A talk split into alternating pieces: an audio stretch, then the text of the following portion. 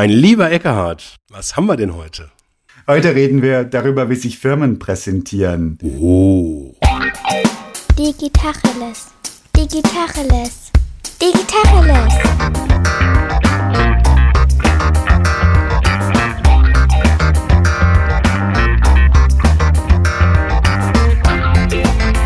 Mein Name ist Jens Wehrmann. Und ich heiße Eckehard Schmieder.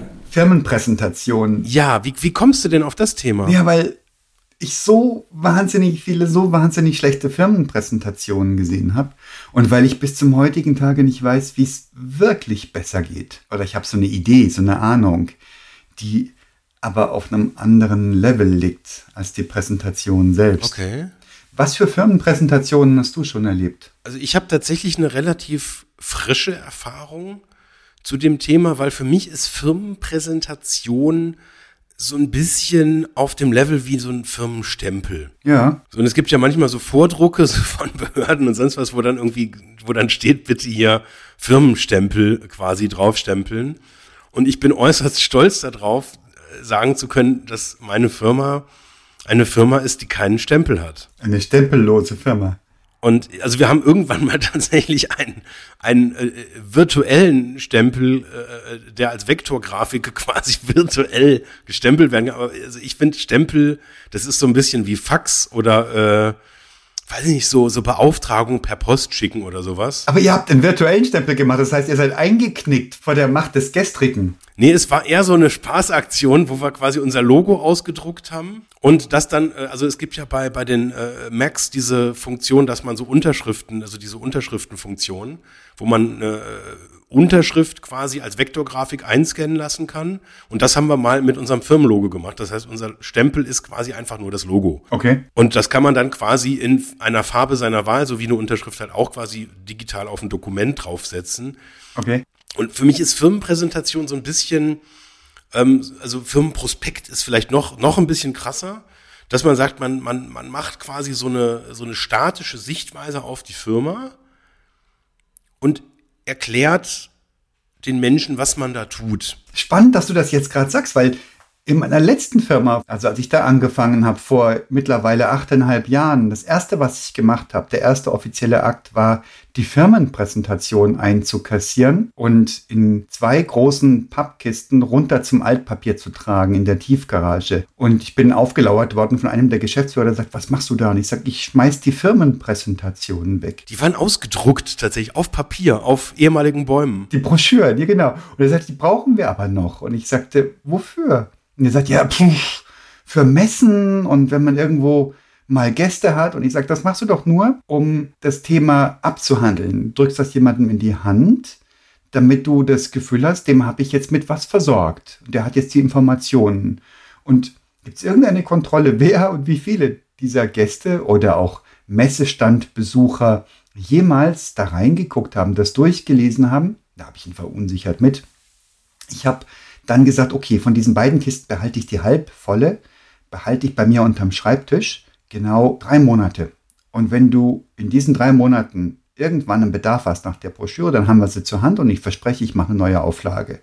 Wenn nicht, kommt die in den Kasten und wir sprechen nie wieder davon. Rate, was passiert ist. Rhetorisch gefragt, richtig, ich habe eine neue Auflage. Nein, habe ich nicht. Ich habe natürlich den zweiten Kasten weggeschmissen, weil kein Mensch eine Firmenpräsentation braucht. Ja, das, ich finde das jetzt ganz witzig, weil also wir hatten neulich so, so einen nostalgischen ähm, Moment, da bin ich, also unsere letzte Firmenbroschüre ist, ah, ich könnte mal so zehn Jahre circa, vielleicht ein bisschen mehr, vielleicht ein bisschen weniger, so, aber die Größendimension. Und da bin ich drüber gestolpert. Ja. Und also das, das war schon irgendwie so ein, das war schon ein sehr, sehr nostalgischer Moment, ähm, weil wir de facto eigentlich gar nicht so wahnsinnig viel zu erzählen haben, aber so getan haben, als wenn wir sehr, sehr viel zu erzählen hätten. Ja. Und das dann in Print. Das haben die Dinge an sich. Und das dann noch, weil wir halt kein Geld hatten, in einer sehr, sehr schlechten Qualität. Ja. Und das war, also, also ich, ich musste so ein bisschen lachen, ähm, weil es sehr, also aus meiner heutigen Perspektive, mir unfassbar absurd vorkommt. Aber damals war das irgendwie so ein, so ein ganz tief sitzender Wunsch, Menschen irgendwas in die Hand geben zu können, damit die Ja. mir glauben, dass das, was wir da tun, irgendwie eine Relevanz hat und das dann irgendwie noch zu erklären. Und wir haben es echt erklärt. Ich meine, gut, vielleicht musste man vor zehn Jahren noch Apps erklären oder was eine App ist und wie man da hinkommt und was man da macht und so weiter. Und also heute, also schämen wäre jetzt das Fall, der, der, der falsche Begriff, aber ähm, nee, eigentlich ist es genau der richtige Begriff.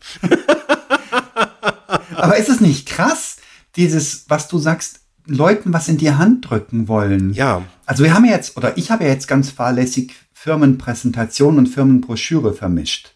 Eine, da geht es erstmal um die Firmenbroschüre. Ja. Ich will jemandem was in die Hand drücken, um sozusagen physisch nachzuweisen, wir haben Substanz, wir haben Bestand. Und wenn die dann richtig fett ist, die Broschüre, und richtig hochglanzig und vielleicht noch eine Sonderdruckfarbe und noch Sonderlackschicht obendrauf, dann habe ich eine ziemlich wertvolle Firma. oder so Gummierung, das ist auch genau, ganz aufwendig. Ich liebe Gummierungen. Da kannst du tolle Sachen mitmachen, ja. Also das ist wahr. Das war so ein Bedürfnis. Dann kannst du, das greift dich einfach beim Wegwerfen in die Mülltonne einfach viel besser. Da fällt nichts runter. Das ist total praktisch. Nein, aber vielleicht kurz die, die, die Story weitererzählt, weil ähm, es ist noch nicht lange her, wo ich das letzte Mal gebeten wurde von einem Kunden, Familienunternehmen in x-ter Generation, doch beim Kennenlernen dann eine Firmenpräsentation zu zeigen. So, und ich habe dann in der Vorbereitung des Gesprächs gesagt, äh, nee, das mache ich nicht. Wir haben keinen Firmenstempel, wir haben keine Firmenpräsentation. Also wir hätten eine, aber die ist hoffnungslos veraltet und das hat nichts, aber auch wirklich nichts mit uns zu tun. Wir machen sowas nicht, habe ich gesagt. So, das war in der Vorbereitung eines Meetings, was am Montag stattgefunden hat, am Freitag. Den Begriff Pfui hast du nicht gebraucht, oder? Nee, habe ich nicht gebraucht, habe ich gedacht, habe ich vielleicht auch umschrieben. Und dann ist bei mir aber ein Prozess in Gang gekommen, wo ich mir nochmal bewusst gemacht habe, ähm, also das, was ich früher mal, und wie gesagt, also der Stand war wirklich viele Jahre alt und ich habe mir das auch nochmal durchgeklickert und das wäre völlig, das, das hätte überhaupt nicht im Ansatz dem entsprochen, was ich normalerweise so verbal erzähle, wenn ich die Firma vorstelle ähm, entsprochen. Also von daher, ähm, das hätte überhaupt nicht gepasst. Sondern habe ich aber so am Wochenende irgendwann so einen Moment gehabt, wo ich gesagt habe, boah, das ist schon eine ganz schön, das ist schon eine ganz schön arrog arrogante Kiste. Da bittet dich ein Kunde ein bisschen was über dich zu erzählen ein bisschen was zu zeigen, weil ich meine, die wollen von uns, dass wir halt was Premium-mäßiges für sie umsetzen. Da geht es um Frontend, da geht es um User Experience, da geht es um visuelle Exzellenz. Und irgendwie hatte ich so ein bisschen die Sorge, wenn ich mich da jetzt einfach hinstelle und sage, ja, wir sind halt einfach die großartigsten und die allertollsten, aber zeigen tue ich das halt nicht. Könnt ihr ja mal in Google eintragen, da findet er bestimmt was ganz Feines. Das hätte sich irgendwie nicht richtig angefühlt. Weichei. Ja, jetzt, jetzt bin ich jetzt mal ges gespannt auf, dein, auf deine Sichtweise, weil das, das ist jetzt tatsächlich eine ganz spannende äh, äh, Perspektive. Aber was habt ihr gemacht? Erzähl die Geschichte zu Ende. Also du hast gedacht, so ganz ohne traue ich mich nicht. Und nu? Ähm, ich habe was sehr, sehr Naheliegendes gemacht und sehr Pragmatisches. Ich habe einfach meine letzten drei Vorträge genommen und habe das, was ich für diese Präsentation als passend erachtet habe, einfach kopiert. Und habe quasi Folien, ähm, die primär visuelle Erlebnisse von Kundenerfahrungen waren, genommen, um eine visuelle Welt zu kreieren. Das war so Teil eins. Also ich hatte so ein paar Vorstellungsfolien, das war relativ easy, wo ich einfach nur kurz erkläre, wo wir sind, was wir so machen. Also so sehr, sehr, sehr basic. Dann quasi visuelle Kundenerlebnisse. Und dann habe ich aus äh, einem anderen Vortrag einige Punkte übernommen, wo ich erkläre, was aus meiner Sicht wichtige Werte sind, um innovativ zu sein. Und habe quasi nicht die Firma vorgestellt, sondern habe erklärt, was ich denke, was wir brauchen, um innovativ zu sein. An Werten, nur Werte. Und das fand ich tatsächlich relativ cool. Ich habe mich da extrem wohl gefühlt und habe nicht erklärt, wer wir sind oder was wir jetzt machen oder wie wir vorgehen oder weiß nicht, wie wir das früher so gemacht haben, mit welchen Sprachen wir dann in welchen Projektphasen. Ich habe nicht über Methode gesprochen, weil das ist ja selbstverständlich. Wir können das ja. Ich muss da ja nicht, ich muss mich ja nicht erklären. Es geht ja jetzt nicht darum, mich zu rechtfertigen im blödsten Fall noch und irgendwie Nachweise zu erbringen sagen, hey, guck mal, wir haben, weiß ich nicht, was man da so typischerweise halt irgendwie tut in der Firmenpräsentation, um nachzuweisen, ähm, dass man das ganz, ganz gut kann. Und das war für mich irgendwie so ein Moment, der war so ganz spannend, weil ich habe mich so ein bisschen auch als Feigling gefühlt, muss ich zugeben. Aber ich glaube, ich habe meinem Gegenüber eher geholfen, einen Eindruck zu kriegen, was wir da tun und wie wir es tun und oder warum wir, also diese Bilder haben eher Stolz ausgestrahlt, glaube ich, als jetzt ein Erklärungsansatz, was wir da machen. Also Bilder statt Text. Weil die Werte hast du dann genannt. Ja, Text mache ich sowieso schon ganz lange nicht mehr, auch in Vorträgen. Also Text ist, wenn dann auf wenige Wörter reduziert, weil also Text, also das, das, wenn ich Text mache in Folien, dann für mich. Mhm um besser zu wissen, was ich da eigentlich irgendwie erzählen will. Aber das, was ich erzählen will, das schreibe ich ja nicht auf eine Folie drauf, weil das erzähle ich ja schon. Ah, hier ist einer der Gründe, warum wir diese ultra textlastigen Folien immer sehen. Das ist, weil die Leute nichts vergessen wollen und weil sie sich die Mühe nicht machen, ihren Vortrag zu memorieren. Ja, ja, natürlich. Ja, das ist eine Katastrophe. Aber das ist ja ganz, ganz schlimm, oder? Ich meine, das ist, das ist ja im Prinzip, also ich habe irgendwie eine große äh, Wand im schlimmsten Fall noch, so dann stehe ich da so verlassen und dann steht alles, was ich erzählen will, das steht schon da. Er ist böse.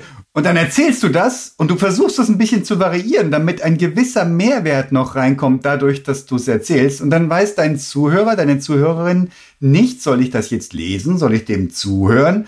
Und im blödsten Fall kriegen sie gar nichts mit. So ist es. Wahrscheinlichsten vielleicht sogar, kriegen sie gar nichts mit, weil sie weder das eine noch das andere richtig tun können. Also, Bilder statt Text wäre schon mal hier eine der güldenen Generalbotschaften. Wo kommt der Text her? Den sagst du dazu? Den präsentierst du in Persona oder wie, wie machst du das? Das war eine Online-Präsentation, von der du sprichst, oder? Ja, ja, das war jetzt in dem Fall online. Ähm, also ich rede ja irgendwie in Vortragssituationen eigentlich immer live. Das ist irgendwie, äh, oder immer, äh, ja, quasi ohne, ohne Skript, sondern einfach wirklich immer ähm, frei, genau. Ja. Vielleicht eine Geschichte, ähm, die ich vor einiger Zeit mal erlebt habe, die ich wahnsinnig, die mich wahnsinnig beeindruckt hat. Das war auf einer Preisverleihung und einer der Laudatoren, das war ein Vorstand der Firma Porsche, ähm, der hat dann auch so bei dem, kam dann halt irgendwie an und packte seinen Laptop aus und wollte den dann anstöpseln. Und dann sagte der Veranstalter, ja, nee,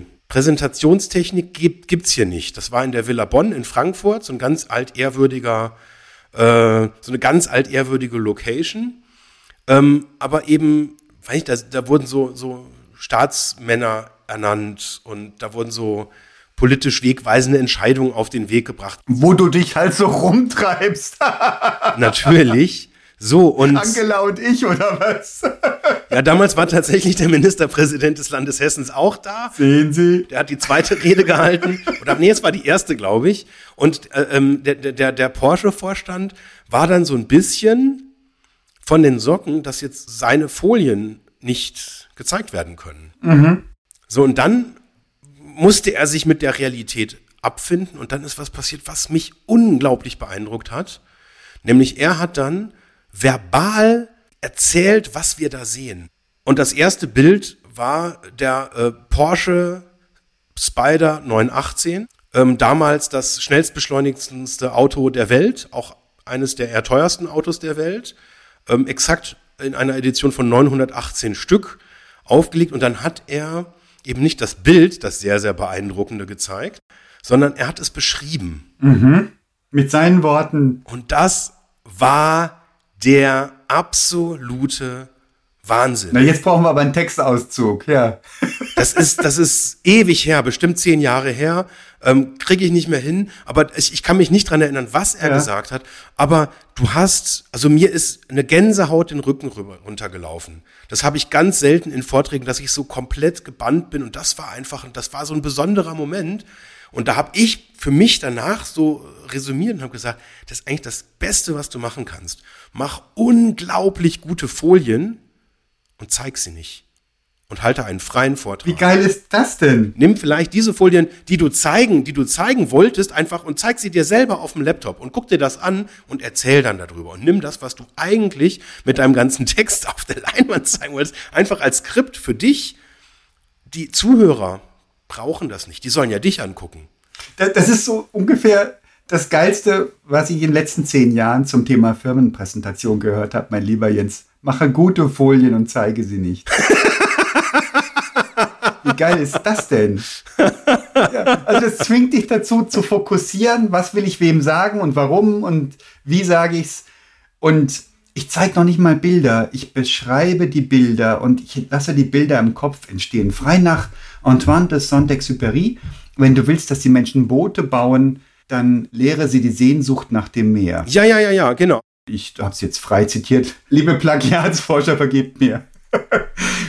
ja, ist das nicht krass? Und das wäre so auch einer der Punkte, die mir am Herzen lägen.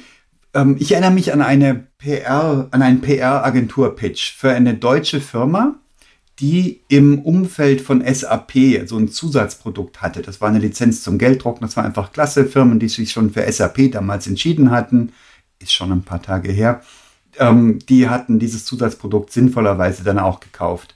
Und da brauchten wir eine PR-Agentur. Und wie so viele Firmen hatte auch diese Firma, für die ich gearbeitet habe, eine Art großer Bruder. Das war SAP. Ganz viele Firmen haben so einen großen Bruder, so ein, oder eine große Schwester, je nachdem, wie man es sehen will. Also eine Firma, die so ist wie die, nur in besser, in fünfmal oder zehnmal oder hundertmal so groß.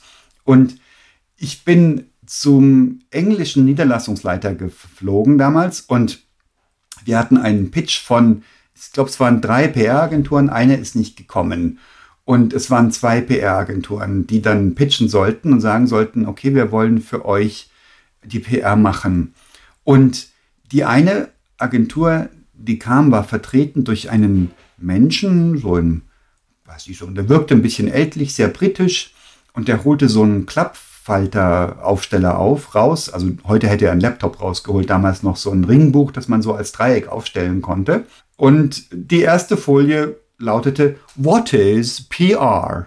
Und er sagte, PR stands for Public Relations. Oh, really? That's amazing. Absolutely. Und, der, und das ging so weiter und ich sagte dann irgendwie nach der dritten, vierten Folie, ich hatte versucht, sehr britisch zu sein. Also ich wusste schon, dass Peinlichkeit geht gar nicht und so weiter. Ich habe gesagt, um, ähm, extremely lovely what you're showing us, but und so weiter. Also ich habe halt gesagt, ähm, es ist alles ganz klasse, aber so richtig, so ein bisschen im Bilde sind wir schon. Das ist der Geschäftsführer der britischen Niederlassung und ich bin der Marketingleiter von Headquarters. Also so ein bisschen wissen wir schon, was wie PR geht. Und jetzt wollen wir mal gucken, was habt ihr denn als PR-Agentur alles auf der Pfanne? Das so, so gut wie es ging, so höflich wie es ging, so, so britisch wie es ging. Und er sagte, alright, sagte er und blätterte zur nächsten Folie. PR might be very tricky eventually. Und so weiter ging das. Und irgendwann sind wir in den Schlafmodus und irgendwann haben wir gesagt, so, jetzt ist gut, die Stunde, Stunde ist um, wir haben den nächsten Gast. Dann was nice to hear from you. Don't call us, we call you. Very British. Absolut. Und dann ist er raus. Und dann kam ein junger Kerl rein. Ich war schon jung damals und der war noch jung, jung. Mit ähm, irgendwie zwei Kollegen, die noch, glaube ich, noch ein bisschen älter waren aber er war offensichtlich der, der Tonangebende. Und der sagte also, und das ist in Gottes Namen 100 Jahre her, der sagte, wenn Sie eine Präsentation von mir erwarten, muss ich Sie enttäuschen. Ich habe stattdessen ein paar Fragen mitgebracht. Und er stellte Fragen und er stellte die entscheidenden Fragen. Und es war von Sekunde eins an klar, ja. was passieren würde. Dass natürlich, dass das unsere PR-Agentur sein würde. Und er konnte sich sonnen in dem Licht, dass sie auch schon SAP UK vertraten. Also das heißt, im Grunde war die Schlacht schon entschieden und der gute andere Mensch war wahrscheinlich vom englischen ähm, Landesleiter eingeladen worden, so vermutlich als Alibi-Veranstaltung, ja. dass wir das Gefühl hätten, wir würden wirklich was entscheiden. Aber es war ja schon lange vorher entschieden. Natürlich würden wir mit der Agentur vom großen Bruder arbeiten und der war auch noch so eine coole Socke. Und in der Art und Weise, welche Fragen er wie stellte, hat er sich sowas von qualifiziert, da brauche ich dann keinen, keine, kein Portfolio mehr sehen, da brauche ich dann nicht mehr sehen, für wen habt ihr schon alles gearbeitet. Wahrscheinlich brauche ich es im Nachgang in einer E-Mail oder sowas, ähm, aber wahrscheinlich sehe ich sowieso auf deren Website und habe hab mir das schon vorher angeguckt. Genauso wie Visitenkarten übrigens. Ich brauche auch keine Visitenkarte von irgendjemandem. Ja klar. wenn ich jemanden treffe, dann weiß ich, wer das ist, in welchem Netzwerk der unterwegs ist und für was der steht weil ich schon tausendfach vorher Social Media gegoogelt habe und natürlich weiß, wo er unterwegs ist. Jemand, dessen Visitenkarte ich brauche, wuh, der steht aber in meiner Bubble, in meiner persönlichen Wahrnehmung eher schwierig. Die steht schwierig da. Es gibt Leute, die sind auf Social Media nicht erreichbar, die mögen ihre Gründe haben. Die Wahrheit ist, mit denen werde ich nichts zu tun bekommen. Das mag jetzt ein Vorteil für sie sein oder ein Nachteil. Aber ich, es wird so sein. Ich werde mir die Mühe nicht machen. Ja, aber dann hat man eine E-Mail oder ganz ehrlich, das, das ist ja ein echter Anachronismus. Ja, ist so. Also was, was mir neulich mal so bewusst geworden ist, also ich habe dieses Jahr glaubt, also ich kann mich jetzt konkret an ein Erlebnis erinnern, wo ich eine Visitenkarte bekommen habe und das Einzige, was ich gedacht habe, böse. wegen der Tatsache, dass du eine Visitenkarte bekommen hast oder wegen der schlechten Gestaltung oder oder Nee, einfach weil es durch ist. Visitenkarte ist durch, ja. Also ich habe danach auch, ich, also ich hatte jetzt dann danach tatsächlich auch noch so ein, zwei Networking-Events, auch wirklich so mit Menschen, die ich nicht kannte und wusste, ich werde da viele Leute treffen, die ich noch nicht kenne. Ja. Und ich habe dann noch so, so einen Stapel Visitenkarten angeguckt, der da irgendwie bei mir noch rumsteht und habe noch so drüber nachgedacht, nimmst du mit? Nö. Und habe sie nicht mitgenommen. Warum sollte ich die mitnehmen? Ich, ich, mir ist kein Grund eingefallen. Ja. Was ist denn mit der Situation? Du kommst in einen Raum, in ein Gespräch mit einer, was weiß ich was, Workshop-Gruppe oder sonst was, mit Kunden, Kundinnen und mit Mitarbeiter, Mitarbeiterinnen von deinem Unternehmen. Und es sind zehn Leute im Raum und man kennt sich nicht, man stellt sich kurz vor. Da hat sie noch eine Funktion, oder? Die Visitenkarte. Da gibt mir jemand seine Karte mit seinem Namen drauf und wenn ich es schlau mache, lege ich sie so vor mich auf den Tisch, dass ich die zuordnen kann, die Namen. Ist das so oder ist das nicht mehr so? Gibt es einen besseren Trick? Ja, ist jetzt, also auch die Situation hatte ich schon so lange nicht mehr. Ich meine, wir machen das halt in einem Zoom-Call. Und da siehst du den Namen eh, ja. Da, da, steht ja der Name bei dem Menschen, den ich sehe. Das steht ja da. Das, da muss ich jetzt, also da, da ergibt dieses Prinzip schon keinen Sinn mehr. Ja, ja. Und also ich weiß es gar nicht, ob ich mir das dann irgendwann ja. nochmal wünschen würde, aber also im Zweifel, wenn ich irgendwie in einem Meeting bin, wo ich dann irgendwie mitschreibe, äh, ähm, dann, also ich habe halt so einen virtuellen Zettel auf dem iPad und da schreibe ich dann drauf und dann schreibe ich mir die Leute, die da sitzen, einfach so, wie sie sitzen halt. Absolut, ja. Und im Zweifel schreibe ich halt mir kurz irgendwie den Namen halt bei der Vorstellungsrunde halt auf und dann weiß ich das ja auch.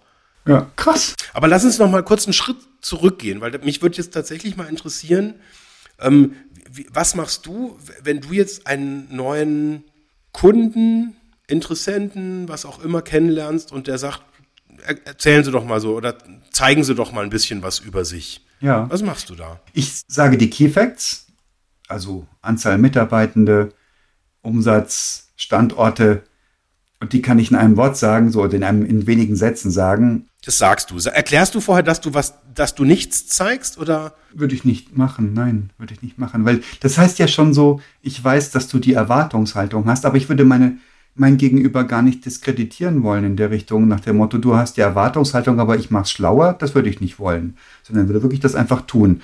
Und dann habe ich mich ja schon befasst. Dann würde ich sagen, aus meiner Perspektive könnten das und das Ansatzpunkte sein, Anknüpfungspunkte für eine sinnvolle Zusammenarbeit. Wie sehen Sie das? Wo sehen Sie Ansatzpunkte? Oder noch besser, das wäre, wenn ich ins kalte Wasser geschmissen würde. Noch besser wäre es, ich habe natürlich im Vorfeld mich schon schlau gemacht und auch schon eine E-Mail hingeschickt und gesagt, ich würde eine kleine Agenda gerne zusammenstellen. Und ähm, was sind denn die Punkte, die Sie oder in unserem Fall sogar zunehmend dich und euch besonders interessieren? Auch dieses Sie wird zum Du zunehmen, das ist ein unglaublich krasses Phänomen. Die Krawatte ist gefallen, das Jackett ist weg. Wir treffen uns über Zoom, also nochmal deutlich verstärkt durch Corona und ähm, diese ganzen Homeoffice-Geschichten. Wir treffen uns in den Klamotten, in denen wir uns wohlfühlen, in der Umgebung, in der wir uns wohlfühlen und lernen Menschen kennen, die das genauso machen und lernen sie viel echter kennen. Vielleicht sehen wir sogar deren ähm, Büro, Office, also die Homeoffice-Umgebung, deren Wohnzimmer, was auch immer, wo wir früher in irgendwelchen sterilen Besprechungszimmern gewesen wären. Ich habe das Gefühl, die Menschen sind näher zusammengerückt. Jetzt bin ich aber auch in einer sehr dankbaren Branche der IT. Da habe ich sowieso ein unglaublich tolles Menschenbild gewonnen. Das sind Menschen, die geradeaus denken, die logisch denken, die ähm, sich wenig mit Marketing-Schmu befassen, die sehr viel Dinge einfach geradeaus sagen, das können wir, das können wir nicht, das werden wir morgen können. Das sind also wunderbare Statements von wegen sich auf die Brust klopfen und sagen, wir sind die Tollsten. Das ist deutlich wenig oder gar nicht der Fall. Deswegen ist es wunderbar, die richtigen Fragen zu stellen. Die Wahrheit ist, damals dieser junge Engländer, der noch der noch jünger war als ich, der hat mir da schon den Weg geöffnet, die Augen geöffnet für, wieso erreicht der mich so drastisch und wieso hat mich der andere nicht erreicht mit seiner starren Präsentation. Ob das nun auf so einem Ringbuch zum Dreieck aufgestellt ist oder auf einem Laptop-Bildschirm, das ist steril, das ist tot. Ich weiß ja schon vorher, dass das nicht auf mich gemünzt ist, denn ich müsste ja schon Raum erbitten als Zielperson, um zu sagen, darf ich bitte eine Rückfrage stellen oder darf, soll ich die zu, am Schluss stellen? Das ist ja schon fast demütigend. Vielmehr will ich doch sehen, wir sind im Dialog. Ja, er geht auf mich ein, er hört zu. Das ist doch die ganz, ganz große Kiste. Und das wäre meine Botschaft. Aber tatsächlich hast du es noch auf den Punkt gebracht. Es geht ja nicht darum, einfach unvorbereitet hinzukommen. Ganz im Gegenteil, du willst vorbereitet sein. Aber die, die Message, mache gute Folien und zeige sie nicht. Die bringt es wirklich auf den Punkt. Wenn du Bilder hast, beschreibe sie. Ja, das könnte ja fast gefaked sein, sogar dieses, mein Laptop fährt nicht hoch. Ich erinnere mich an die Hochschule Augsburg, wo ich einen Gastvortrag halten durfte im Rahmen einer festlichen Veranstaltung. Dort hat einer der Hochschullehrer einen Laptop aufgebaut und hat den aufgeklappt und angeschaltet. Ähm, und er stürzte eben ab. Also es, es war, er wusste, er war offensichtlich, ging nicht, ja. Und da sitzen dann, was, ich, was waren das, so 100 Leute. Das waren so ein Abschlussjahrgang Studierende mit, mit Eltern und Angehörigen. Ähm, und die saßen da alle feierlich geschniegelt und gestriegelt mit Augsburger Schick. Und er stand auf dem Pult und sagte, jetzt ist mir der Rechner abgestürzt. Ich werde ihn neu starten müssen. Und er stand da und ich bin fast versunken in Peinlichkeit, weil ich das immer nicht aushalte, wenn nichts gesagt wird. Er hat nichts gemacht, er hat einfach nur gewartet, bis dieser Kackrechner neu startet, richtig? Völlig überfordert wahrscheinlich und hat einfach nur gewartet. Nein, der war maximal souverän, er stand da und wartete, bis die Kiste hochfuhr. Ich hielt das für den Gipfel der Souveränität. What? Aber die Wahrheit ist ja, der Porsche-Mensch also, dass du da nicht, dass du da nicht äh, in Peinlichkeit versinkst, wenn du doch offensichtlich deine Folien brauchst. Aber der Porsche-Mensch ist der Gipfel der Souveränität. Er sagt, ach, pfeif auf die Folien. Ich sag euch, was ich euch sagen wollte, einfach so. Weil den Gedanken, den, den, das Feuer trage ich in mir. Den Gedanken kriege ich rüber. Ich kriege sowieso keine 17 Gedanken bei euch platziert, sondern nur einen Hauptgedanken und drei Untergedanken. Und wenn ihr damit nach Hause geht und beseelt seid und das Feuer übergesprungen ist, habe ich gewonnen. Und da brauche ich nicht fünf Folien für, nicht drei, wahrscheinlich noch nicht einmal eine, sondern ich erzähle es euch einfach. Warum bin ich hier? Was treibt mich? Was bewegt mich? Warum ist das so wahnsinnig schlau, dass wir was zusammen machen? Und wie sieht das in der nahen Zukunft aus? Und was sind die nächsten Schritte? Kann ich das auswendig oder muss ich das irgendwo abgucken? Ja, ja, ich finde es ganz, ganz spannend. Also ich hatte auch so ein, so ein ganz cooles Erlebnis zum Thema Interaktivität. Da, da war ich auch, das, da ging es um so ein Forschungsprojekt. Da wurde ich dann auch eingeladen und da waren, weiß ich gar nicht, viele Partner, irgendwie sechs, sieben, acht, irgendwie sowas in der Größenordnung. Ja, und dann wurde, der Moderator hat das dann am Anfang irgendwie auch so gesagt, wer jetzt dann quasi welche seiner Folien in welcher Reihenfolge dann zeigen soll. Bin ich kurz so ein bisschen nervös geworden und habe gesagt, okay, ähm, Mist, ich habe keine Folien. War relativ weit hinten hab dann so überlegt, scheiße, ähm, du hast jetzt vielleicht so eine halbe Stunde Vorlauf, machst du jetzt Folien? Großartig. Und während die anderen sich und ihr, ihre Sachen halt zeigen, äh, ähm, nutzte die Zeit und baust halt irgendwie schnell was zusammen, hatte dann irgendwie auch so eine Idee, Copy-Paste, klar, geht schon was. Hab dann auch so eine Präsentation irgendwie rausgenommen, ah, das passte alles von vorne bis hinten nicht. Und habe ich so äh, äh, quasi im Keim sofort aufgehört und gesagt, nee, also das ist Blödsinn, das geht nicht und habe dann so ein bisschen aus der Not, das war auch wieder so ein wirklich erkenntnisschwangerer Moment, habe dann so ein bisschen aus der Not dann am Anfang kurz erklärt, warum ich jetzt keine Folien präsentiere. Nämlich, weil wir ja im Rahmen dieses Forschungsprojektes die Usability von morgen erforschen. Und das alles, was ich zeigen könnte, maximal missverständlich sein muss, weil es geht ja darum, etwas zu tun, was wir noch nie getan haben. Ansonsten wäre es ja kein Forschungs. Du Schlauberger! Und das Coole war tatsächlich, dass in dem vorherigen Verlauf und dadurch, dass ich jetzt mich nicht damit abgelenkt habe, selber Folien zu machen, sondern einfach echt zugehört habe, was die da machen. Dadurch konnte ich quasi genau an den Stellen ansetzen, wo die anderen mir in ihrer Vorstellung die Brücke gebaut haben. Und konnte mich wirklich als ein Komplementärpartner vorstellen und konnte nicht weil das ist ja das nächste. Wenn ich jetzt Slides gemacht hätte, wenn ich vorher richtig aufgepasst hätte und das artig gemacht hätte, ja, dann hätte ich ja einfach mein Programm runtergerattert. Ja. Und das hätte nicht ansatzweise so gut passen können, wie das, was ich dann tun konnte, nachdem ich den Leuten mal zugehört hatte. Absolut, ja. Ich hatte ja nichts anderes zu tun. Ich saß da, ich konnte zuhören und das war erstaunlich, wie viele Brücken gebaut wurden, die ich einfach nur aufgreifen musste. Und auf die Weise konnte ich dann was erzählen, was wirklich in den Kontext reingepasst hat. Das war super toll. Auch eine, eine völlig triviale Erkenntnis. Hinhören statt senden. Und das ist doch so trivial, dass es gesagt werden muss. Wieder krass. Ja, natürlich. Heißt aber auch, dass du natürlich präsent sein musst, dass du aktiv hinhören musst Ja. bei den Kolleginnen und Kollegen, die vorher präsentiert haben. Und das macht es dann spannend. Im Idealfall nimmst du noch Beobachtungen aus dem Publikumsrängen mit auf oder aus der Umgebung und beziehst dich darauf.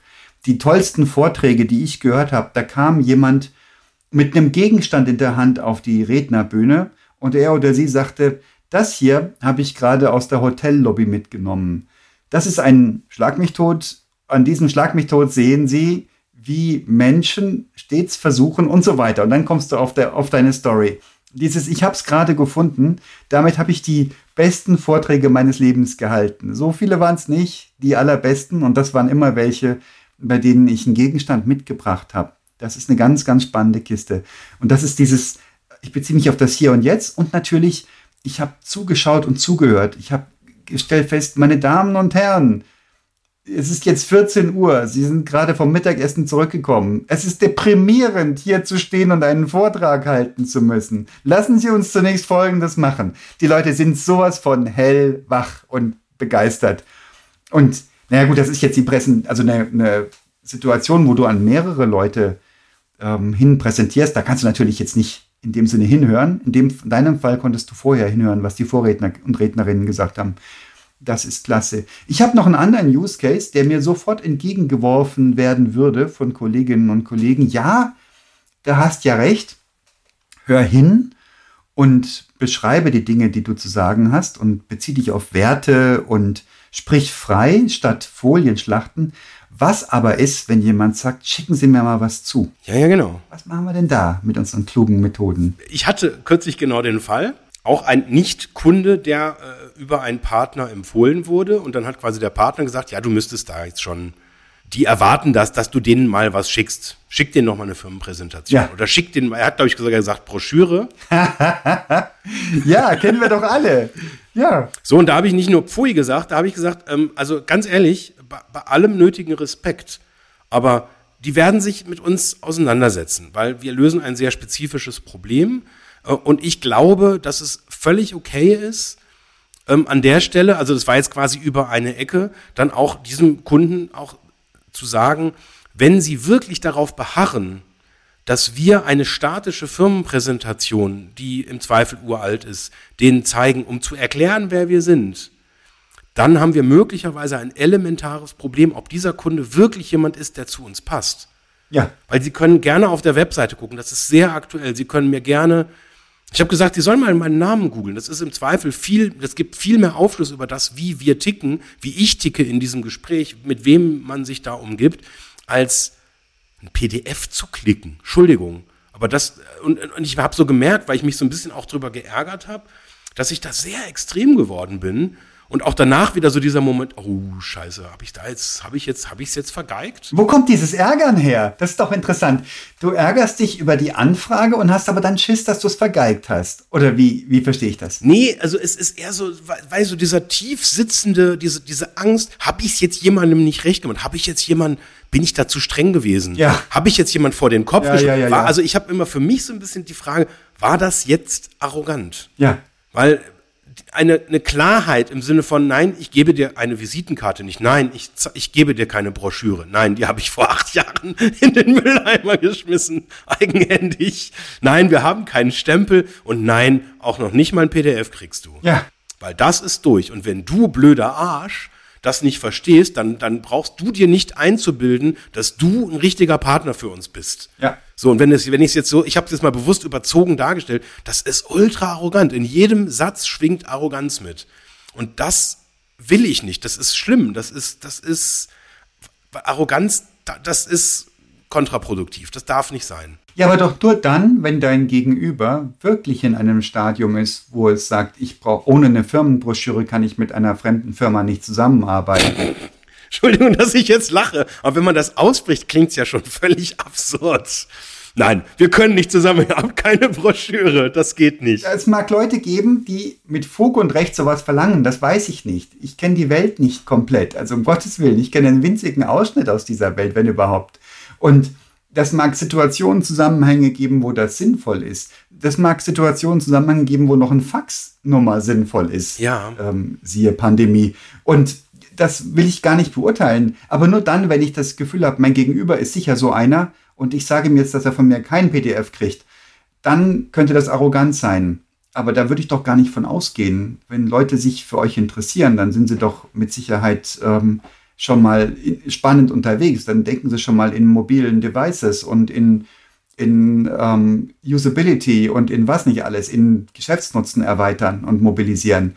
Das sind doch die richtigen. Die würden doch keine Broschüre brauchen. Also da hätte ich jetzt relativ wenig Sorge an deiner Stelle, dass du da arrogant wirkst. Ja, es hat sich auch an keiner Stelle jemals bewahrheitet, dass das ernsthaft ein Problem ist. Was machst du mit dem Thema Versenden? Schicken Sie mir mal was zu. Wie gehst du ganz konkret um? Wir sind uns einig darüber, dass wir kein PDF basteln. Ach so, äh, das habe hab ich äh, ähm, relativ klar ähm, eigentlich gelöst. Also ich schreibe den, also weil das Format ist ja immer eine E-Mail Ja. und ich sende dann ähm, individualisierte, also sie sind nicht wirklich individu- individualisiert, aber sie fühlen sich individualisiert an.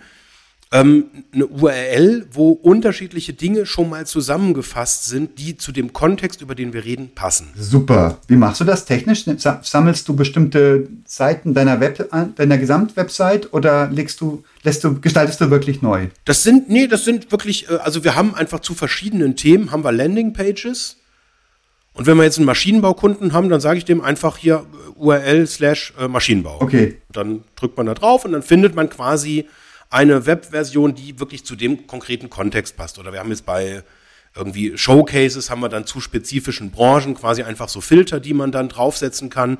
Das ist dann eine etwas sperrige URL, aber wenn ich dann in einer E-Mail da draufklicke, dann komme ich im Prinzip dann halt auf Referenzen, die genau zu dem passen, was mich interessiert. Macht Sinn. Oder was man natürlich auch nochmal machen kann, was ich auch hin und wieder tue, wenn das dann nicht so gut passt, dass ich dann quasi nochmal im Text individuell die Dinge nochmal hervorhebe, die ich jetzt in dem konkreten Fall für relevant halte. Ja, ja. Und also eher wirklich versuchen zu verstehen, was wird jetzt gebraucht, was ist wichtig, was sind möglicherweise, also nehmen wir als Beispiel, da, da will jemand irgendwie eine Bezahlintegration machen, dann ist das einfach hilfreich, wenn ich dem sage, hier an den Stellen ist ein Link und da siehst du einfach einige Beispiele, wo wir in der Vergangenheit Bezahlintegration konkret gemacht haben. Ja. Da kannst du dir das angucken, das passt alles, kannst du das quasi abhaken, kannst sagen, ja, die können das, die haben das schon mal gemacht, die haben quasi den Beweis äh, für unsere Hörerinnen und Hörer in Anführungszeichen, weil Beweise gibt's ja nicht, aber es fühlt sich immer nach diesem Beweis an.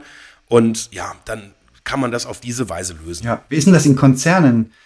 Gibt es da das Bedürfnis, ich habe mich schlau gemacht, ich habe meine Due Diligence erledigt, ich habe diese Firma verbucht, abgelegt, ich habe einen Ordner angelegt mit dieser Firma, ich kann was zum Einkauf schicken, wo die sehen können, dass die Firma groß genug ist, um zuverlässig zu liefern, dass die Firma so und so aufgestellt ist. Gibt's das? Gibt's da einen echten harten Bedarf? Zum Beispiel von jemandem aus der Fachabteilung, der sagt, ja, ist alles schön und gut, wenn ihr mir die tollen Fragen stellt, aber ich muss irgendwas an den Einkauf weitergeben. Ja. Also ich hatte ein paar Mal schon diese Diskussion, ähm, dass man unsere Webseite schlecht drucken kann. das ist allerdings schon, das ist schon sehr lange her. Scheibenkleister. Überlege ich gerade, wann das das letzte Mal diskutiert wird. Wir hatten heute im Team eine ganz spannende Diskussion. Da hat ein äh, Kollege vorgeschlagen, ob das nicht jetzt im Sinne der Umweltverträglichkeit cool wäre, dass wir technisch unsere Angebote so modifizieren, dass man das nicht mehr drucken kann. Ach, Und dann haben wir das kurz, dann haben wir das kurz debattiert. Und da habe ich so, also da habe ich gemerkt, dass ich da wahrscheinlich dann doch schon wieder ein bisschen oldschool bin und habe gesagt, also wenn jetzt jemand wirklich das ausdrucken will aus einem Grund, den ich vielleicht noch nicht mal gut finde oder weil ich jetzt die Umwelt wichtiger finde, als irgendwie äh, Text auf Papier zu drucken, hätte ich das jetzt als übergriffig bewertet. Das fände ich jetzt auch klugscheißertechnisch. Ja. Und habe dann auch gesagt, also ich würde mich maximal, also ich, ich habe schon ein paar Mal so Situationen erlebt, wo ich dann Dinge nicht drucken konnte, mhm. wo ich dann denke, ey Leute, und, und dann fange ich halt an, irgendwie, dann mache ich halt einen scheiß Screenshot und dann, ja, dann habe ich es ja auch, es ist ja auf dem Bildschirm, also ganz ehrlich, das ist, im Zweifel macht man mir das Leben eher damit schwerer und wenn ich es drucken will oder weil jetzt irgendjemand sagt, ey, ich will es gegenzeichnen, ich meine, wir haben Kunden, die beauftragen wirklich postalisch. Mhm. Wir, ich habe ich hab neulich mal, äh, äh, als ich allein im Büro war, bin ich zum äh, Briefkasten gegangen und habe dann zwei Briefe rausgezogen, wo uns Kunden per Post mitteilen, dass also eine Zahlungsavi, also eine schriftliche Mitteilung, dass jetzt die Rechnung, die wir gestellt haben, bezahlt wird. per Post. Warum machen die das? Das, ich, das kenne ich auch. Warum machen die das? Weil das System so das so vorsieht. Das hat man vor 358 Jahren so gemacht, kurz nachdem der Buchdruck erfunden wurde. Ja. Nein, keine Ahnung, nein, ich will da jetzt nicht irgendwie despektierlich sein. Das ist ja im Prinzip, das ist einfach, das ist der Prozess. Ja. Und früher, also ich kann mich da auch noch bei einigen Konzernkunden dran erinnern, war das dann tatsächlich so, dass unsere Beauftragungen dann wirklich auch in Papierform damals auch bei dem dafür verantwortlichen Vorstand einfach lag und man dann gesagt hat, ja, sobald der dann da ist und diesen Papierstapel, das waren dann wahrscheinlich einige hundert Beauftragungen, die der dann gegenzeichnen musste, und wenn der dann in drei Wochen da ist, dann unterschreibt er das. Und dann ist es, aber ihr könnt schon mal anfangen, ist alles kein Problem.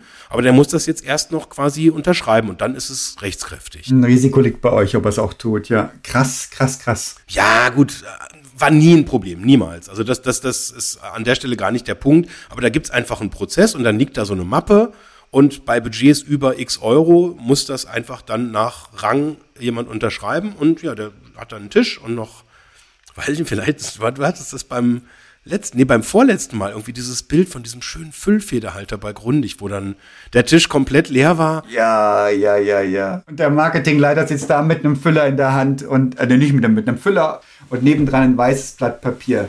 Zauberhaftes Bild, ja. Hat sich eingebrannt in mich, ja. Ja. Ist schon ein paar Tage her, aber ist immer noch, immer noch sehr, sehr drastisch. Auch war auch damals schon sehr, sehr drastisch, ja. Aber das geht mir auch, also ich hatte jetzt kürzlich auch so ein, da habe ich mit Mitarbeitern einen Arbeitsvertrag unterschrieben und für mich ist der Default, also es gibt schon noch so diesen feierlichen Moment und es wird dann auch tatsächlich, also ich drucke den in einfacher Version dann aus, den Arbeitsvertrag. Und dann wird das auch ganz feierlich unterschrieben und dann kommt da so ein, wir haben so einen Siegelstempel und äh, dann ist das irgendwie alles so, ha, dann ist das so, dann wird das so, so nicht, nicht gebunden, aber das sieht dann so ein bisschen aus wie beim Notar. Ähm, nee, stimmt nicht. Vorher scanne ich es natürlich ein, weil das ist die Version, die ich dann ablege, die einzige, die mich interessiert. Okay. Und dann kriegt die Mitarbeiter oder der Mitarbeiter sozusagen dieses feierlich unterzeichnete Dokument, wo man dann auch wirklich an einem Tisch sitzt. Also einen Füllfederhalter habe ich jetzt nicht.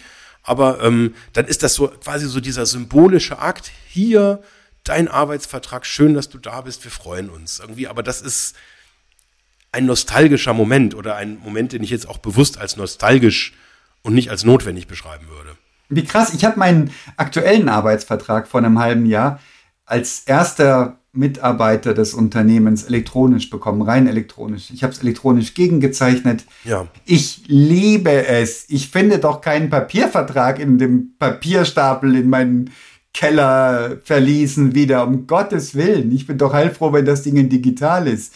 Flux in mein Cloud-Konto hochgeladen und für den Rest meines Lebens verfügbar. Denkst du? Es sei denn, es klaut jemand. Ja, genau. ja. Also die Botschaft ist nicht, ist nicht, präsentiert euer Unternehmen nicht oder gebt euch keine Mühe, sondern gebt euch ganz spezifisch Mühe und hört hin, befasst euch mit der Situation der Menschen, mit denen ihr sprechen wollt. Und statt euer Unternehmen zu präsentieren, versucht rauszukriegen, was die Leute brauchen und wie ihr ihnen weiterhelfen könnt. Ja. Und das ist die beste Form der Präsentation, die du haben kannst. Ja. Also ich merke, dass ich immer äh, quasi so, das so ein bisschen aus dieser, also aus, aus dieser anderen Sichtweise mir angucke, weil ich setze ja auch mit der Art, wie ich mich ausdrücke, was ich tue, äh, setze ich ja ein Stück weit auch ein Zeichen. Und wenn ich jetzt sage, ah, ich starte hier mit einer Visitenkarte, dann kriegst du die schön gummierte Firmenpräsentation aus den 1990er Jahren. Gelumbeckt ist die, das ist ähm, die beste Methode. Gut, nee, oder, nee, stellt euch einfach vor, dass da, dass da Euro steht. Es steht jetzt noch D-Mark da, aber das ist schon okay. Und wir haben auch die vierstellige Postleitzahl um die fünfte Ziffer. Nein, was setze ich denn für ein Zeichen? Also von daher, um das noch mal ein bisschen auszudifferenzieren, ich würde jetzt gar nicht sagen im Sinne von ähm, äh, macht es alle gleich, sondern überlegt euch, was ist euer, euer Statement, was macht ihr eigentlich, was ist eure Value Proposition? Ja. So und unsere Value Proposition ist, wir machen Prozesse, die früher mal anders waren, jetzt effizienter. Wir machen sie wahrscheinlich, ist es am Ende irgendwie in irgendeiner Form digital, aber unser Job ist doch zu hinterfragen, wie kann man jetzt zum Beispiel einen Prozess jetzt mit einem Arbeitsvertrag halt digitalisieren? Wie kriegen wir die elektronische Signatur da rein? Wie kriegen wir das sichergestellt, dass der auch wirklich ähm, verfügbar bleibt und dass er sicher ist, dass das datenschutzrechtlich okay ist. Und also wir müssen uns doch mit tausend Fragen auseinandersetzen in unserem ganz normalen täglichen Prozess. Und was setzt denn das für ein Signal, wenn ich jetzt bei der Vorstellung sage, ja, also erstmal so, das fängt ja an so mit Parkplatz, da denke ich schon, wow, echt, Auto, wirklich? Ähm, und dann Visitenkarte und weiß ich nicht, Schlips am besten noch, Sakko. Ähm, wo ich mir denke, alles so Zeichen, die, die, die überhaupt nicht zu unserer aktuellen Zeit passen. Dann das Sie passt auch nicht mehr. Die Firmenbroschüre ja. passt nicht. Ähm, das per Post verschickte Angebot oder die, die Beauftragung, die ausgedruckt werden sollte, ähm, das passt alles nicht mehr. Also viel hilfreicher ist es auch, wenn du jetzt ein Dokument verschickst, dass du vielleicht noch so ein kleines Statement darauf machst. Das war dann das, was war, was der Outcome jetzt unserer Diskussion äh, von diesem, wollen wir verbieten, es zu drucken. Ähm, die Idee, die dann aufgekommen ist, es war, nee, wir verbieten es nicht, aber wir platzieren einen Hinweis, wo wir unseren Kunden darum bitten, es nicht zu tun, der Umwelt zuliebe. Druck's nicht, Ausrufezeichen. nee, es ist eine Information, und, und vielleicht noch mit einer Hilfestellung, dass jetzt die ähm, Bestandteile, weil wir gehen ein bisschen platzverschwenderisch tatsächlich auf unseren Angeboten mit, mit dem Platz um, ähm, weil es ästhetischer ist, weil es schöner ist, weil es irgendwie auch hilfreich ist, aber dass man dann sagt, bitte, wenn, wenn ihr es wirklich gegenzeichnen lassen wollt von der, der Person, die es gegenzeichnen muss, dann druckt doch bitte nur die Seiten zwei bis fünf aus. Das reicht auch. Also quasi genau in dieser Denke, kurz zu hinterfragen, was tun wir da, was ist unsere Verantwortung und ich möchte niemanden bevormunden. Ich möchte auch später, wenn wir ein Produkt bauen für unseren Kunden, ich möchte niemanden bevormunden und möchte sagen, nee, den Knopf, den geben wir euch nicht, wenn ihr denkt, ihn zu brauchen, aber ich möchte beeinflussen. Ich möchte sagen, im Zweifel lieber verhindern, dass gedruckt wird, aber wenn jemand jetzt wirklich sagt, ich krieg's nicht anders unter, dann möchte ich trotzdem, dass das Geschäft weiterläuft. Und also es, es sollte nicht dogmatisch sein, aber wir können ja lenken. Und warum darf ich denn bitte nicht, wenn ich mich präsentiere, wenn ich die Firma präsentiere, ja. auch in eben dieser Logik auch lenken und sagen, nein, ähm, Stempel ist nicht gut, Broschüre ist nicht gut, Visitenkarte stehen wir nicht mehr dahinter und so weiter und auf die Weise ein Zeichen setzen. Ja, das ist ja auch eine Wertebotschaft, die ist ja ganz wichtig. Das ist ja das, was du sagtest. Genau. Und das ist eine nicht ausgesprochene Wertebotschaft, sondern eine, eine gefühlte. Plus, du sagtest, was machen wir denn? Wir stellen Fragen. Das ist ja unser Kerngeschäft. Und das wäre ja dann geradezu dumm, Aussagen zu senden, statt Fragen zu stellen beim, beim Präsentieren. Jetzt kommt ja noch ein Ding dazu. Das Warum. Warum macht ihr die Dinge, die ihr tut? Oder das ist das Warum. Das Wie macht ihr die Dinge, die ihr tut? Also was macht ihr? Ihr stellt Fragen. Das Wie ist es, ihr redet Tacheles. Das ist ja Programm bei euch. Ihr redet Wahrheit. Und das sind noch Dinge, die sind geradezu notwendig mündlich, die werden notwendig im Gespräch, im Dialog verhandelt und nicht auf gedruckten Seiten, ja. sondern das, die muss sich ja beziehen auf dein Gegenüber. Und es gibt tatsächlich auch Informationen, die sind, die sind viel tiefer als ein, ja, wir machen das so und so, ja, wir machen das mit dem Business Model Canvas und ja, wir machen dann eine SWOT-Analyse und ja, wir machen das nach Scrum, ja, wir sind zertifiziert, ja, wir haben ISO. Alles gut, alles so Sicherheitskriterien. Mhm. Aber ich kann mich jetzt vielleicht einfach mal auch so, so, so ein Beispiel dafür zu kriegen, wie tief das dann auch gehen kann. Ich habe tatsächlich in dieser letzten, in Anführungszeichen, wieder Firmenpräsentation, ich habe über Demut und über Mut gesprochen und über die Art, wie wir miteinander kommunizieren müssen, um erfolgreich zu werden. Mhm. Und da, da, da merke ich selber, also auch da ist, das ist irgendwie so, das ist ein völlig anderes Level, eben auch über, über diese Art der, der, der Kommunikation zu sprechen, weil, also das, das Spannende ist ja, ähm, da habe ich früher so ein bisschen drunter gelitten, wenn du diesen Beweis, da, dass du irgendwie gut bist, dass du das kannst, dass, dass das andere auch gut finden, wenn du den erbringen kannst, dann kannst du quasi überspringen und sagen, ich sage jetzt nicht genau, ähm, was wir jetzt eigentlich genau machen und mit welcher Programmiersprache und mit welchen Zertifizierung und Fortbildung und warum die Leute alle so wahnsinnig toll und warum die Qualität so gut ist, sondern einfach die quasi selber dir die Frage zu stellen, ähm, auf welcher Ebene müssen wir miteinander kommunizieren und wie müssen wir die Interaktion miteinander gestalten, um gewisse Dinge hinzukriegen. Und da sind aus meiner Sicht, wenn man heute ein gutes Produkt baut, äh, so ein integrales Verständnis, wie, wie so ein Markt funktioniert, was Agilität vom täglichen Tun bedeutet. Nämlich, dass das heißt, ähm, also ich kann jetzt sagen, ich, in der Firmenpräsentation höre ich zu und sende nicht. Ich kann aber auch das übertragen auf das, was wir später tun werden und sagen, auch in unserer späteren Arbeit werden wir lernen müssen, zuzuhören und zu verstehen, was der Markt braucht, was er nicht braucht.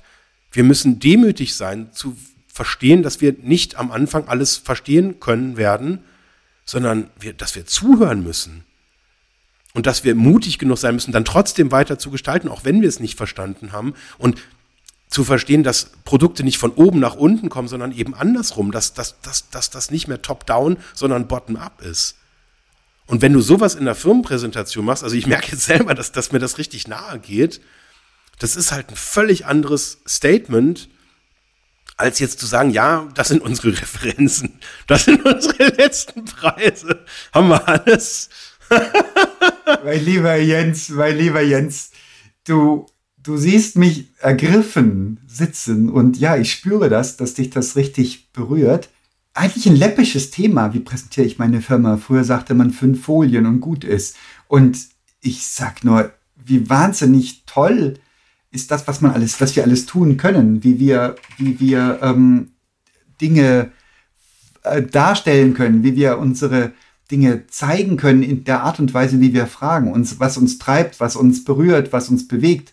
Wie wahnsinnig spannend ist das? Ähm, das finde ich ganz beeindruckend. Ja. Und genauso wie du es gesagt hast, also es ist, und es, es setzt sich auf einmal in so eine, ja, es ist so ein, so, so, so ein reales nächstes Level. Eigentlich genau wie in einem Beispiel, wie du das vorher erzählt hast. Wenn dann jemand aufhört, nur die ganze Zeit über sich zu reden, sondern dir einfach die richtigen Fragen stellt und auch wirklich aus realem Interesse jetzt nicht einfach so, ich, ich habe hier mal meine Checkliste und ich weiß, mit welchen Fragen ich meine Kunden rumkriege.de, ähm, sondern wirklich ähm, ja, übrigens eine gute Idee, könnte man mal als Lizenzmodell anbieten. Aktualisiert sich einmal pro Woche nach aktuellen Marktcharakteristiken. Ähm, nein, aber ähm, das ist die Königsklasse, zuzuhören und dann seinem Gegenüber auch tatsächlich es, es geht ja um eine Beratung. Ich meine, also das ist jetzt so das, was ich mir ein paar Mal schon so überlegt habe. Was, was ist denn das eigentlich? Weil eigentlich interessiert ja das gar nicht, was, also du bist wenig interessant und deine Firma ist wenig interessant, sondern was du für die anderen tun kannst, das ist relevant. Absolut. Und wenn du quasi die Menschen Mäuschen spielen lässt und sagst, wir reden jetzt miteinander, so wie wir später auch reden werden, Ihr stellt mir Fragen, ich stelle euch Fragen und wir, wir gucken, ob wir irgendwie so einen neuen Punkt rauskriegen. Und ich habe immer wieder die Erfahrung gemacht, in so einer Vertriebssituation, ist eine Firmenvorstellung ist ja eigentlich immer der, eine frühe Phase einer Vertriebssituation. Wenn du dort den Menschen eine neue Perspektive geben kannst, eine neue Erkenntnis geben kannst, dann fühlen die sich beseelt. Wenn du dich rechtfertigst und sagst, ja, wir sind aus den und den Gründen der richtige Partner, ja, dann bist du im besten Fall normal. Und im schlechteren Fall in der Verteidigungshaltung ohne angeklagt worden zu sein, ja. Und wenn du aber äh, den, den Menschen das Gefühl gibst, ich tue das aus einem gewissen Grund und das ist einer, der ist kompatibel und das ist vielleicht sogar am Ende der gleiche Grund und wir werden zusammen nicht auf der, auf, auf der, auf unterschiedlichen Seiten des Tisches sitzen, sondern eben auf der gleichen und wir werden für die gleiche Sache kämpfen und das ist eine gute Sache, die ihr da machen wollt und da wollen wir euch bei helfen, da haben wir Lust drauf. Das ist ja ein völlig anderes Level. Absolut. Und mit solchen, also ich, ich merke das ja selber, wenn ich jetzt irgendwie mich mit Leuten unterhalte, mit denen ich vielleicht zusammenarbeite, ich, ich brauche Emotionen, ich brauche das Gefühl, da, das will jemand, da hat jemand Lust. Jetzt nicht nur auf irgendwie, weiß ich nicht, nicht abstrakt mit Firma, sondern nee, da hat jemand Lust auf das Thema, auf vielleicht auch auf mich, ich weiß es nicht. Ja. Und dieses Engagement, das spürt man doch. Und wie willst du so ein Engagement mit? Also, wenn du eine Idee hast, wie man es in Folien packt, dann fange ich sofort an, Folien zu machen. Mein lieber Jens, das war für ein wunderschöner Durchgang. Zwischenzeitlich lag mir ein Amen auf der Zunge, ein So sei es.